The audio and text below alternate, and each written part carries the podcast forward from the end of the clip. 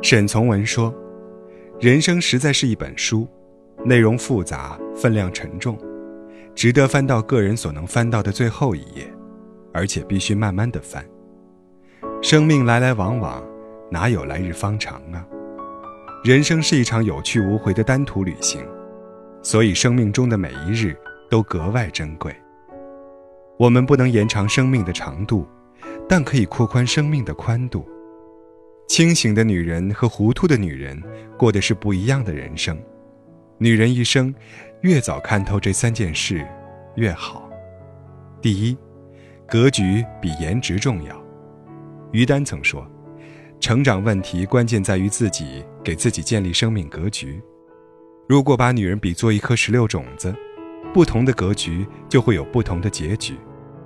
种到花盆里，最高只能长到半米。”种到大的水缸里，就可以长到一米多高；种到没有限制的庭院里，却能长到四五米高。格局大的女人，会给自己更大的成长空间与更多的精神养分。董卿，就是这样一个大格局的女人。她不急不躁，能够平衡家庭与生活。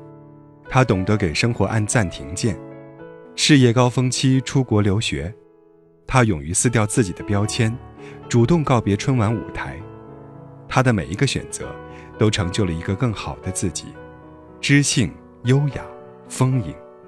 相反，格局小的女人，则会画地为牢，把自己的生活越过越糟。心胸狭窄和烂人烂事纠缠，结果自苦一生。精致的利己主义者，结果毁掉自己的社交圈。目光短浅，固执己见。结果让好机会白白溜走。格局比女人的外貌、情商、智商都重要的多。放大你的格局，才能活成生活的大女主，不困于事，不困于人。第二，少女感与年龄无关。年龄一直是女人密切关注的。女人都惧怕变老，可岁月是公平的。他会用同样的步伐在每个人面前走过，不同的是，有些人随着岁月变老，有些人越活越年轻。复旦大学教授陈果对衰老是这样理解的：老是生理，成熟是心理。衰指的是精神层面的颓废，老指的是身体上的衰败。有些人未老先衰，实质上是精神往下坠，往下堕落。是由内而外的腐坏和退化。年轻力与少女感其实与年龄无关。前段时间，有两个网络热词火了，一个是中年少女，虽然是少女的年龄，但日常生活习惯已经出现初老症状；另一个是中年油腻女人，同样是形容衰老的状态，但中年少女却讲的是未老先衰。这种老是对生活失去好奇心、激情、天真与勇气。与这种未老先衰相对应的，还有一种逆龄生长，走出半生，归来依旧是少女。这样的冻龄女神比比皆是。三十五岁的林依晨还像孩子那样俏皮可爱，扮起阿拉蕾来毫无违和感。三十六岁的张韶涵，宛如一朵盛开的。纯白的茉莉花，他的人与歌在岁月的沉淀下更有韵味。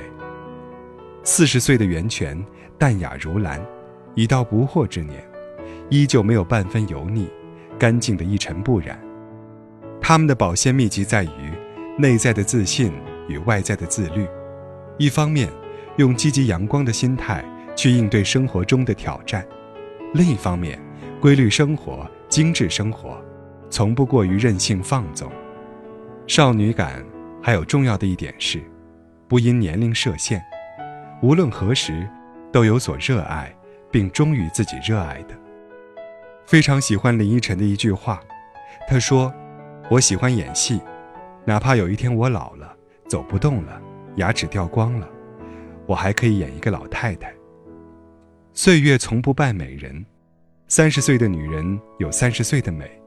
四十岁的女人有四十岁的风韵，不妄自菲薄，不自暴自弃，不惧年龄，就不会被年华所累。心若年轻，你便不会老去；心若老去，你便不再年轻。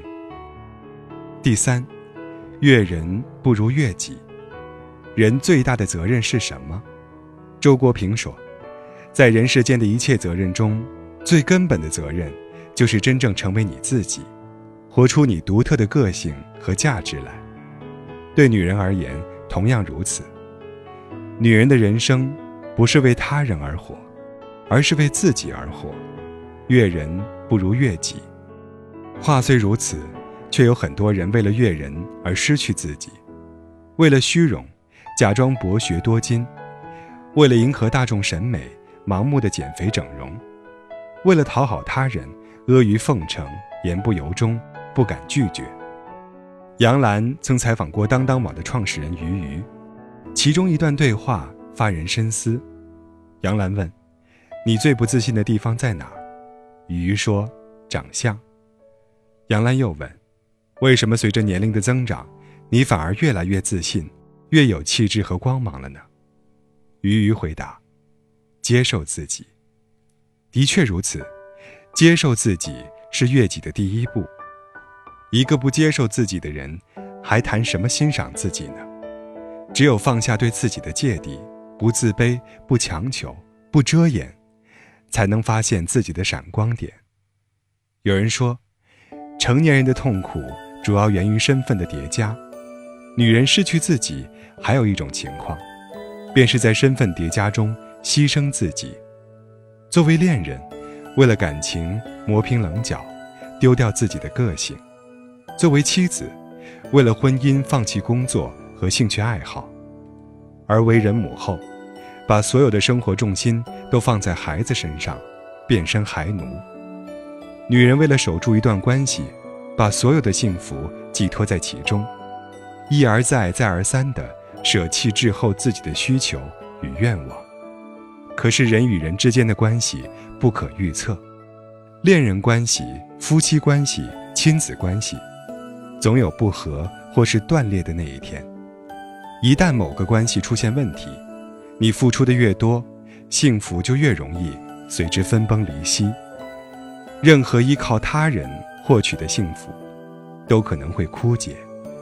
所以。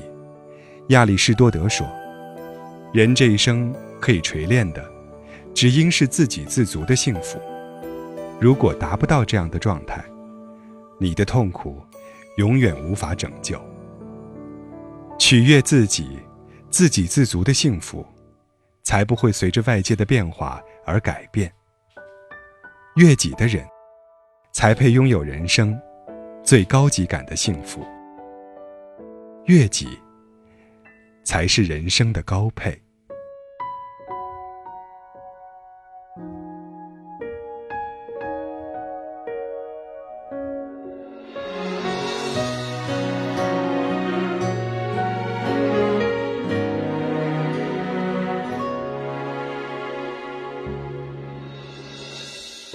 又过了多久没联系？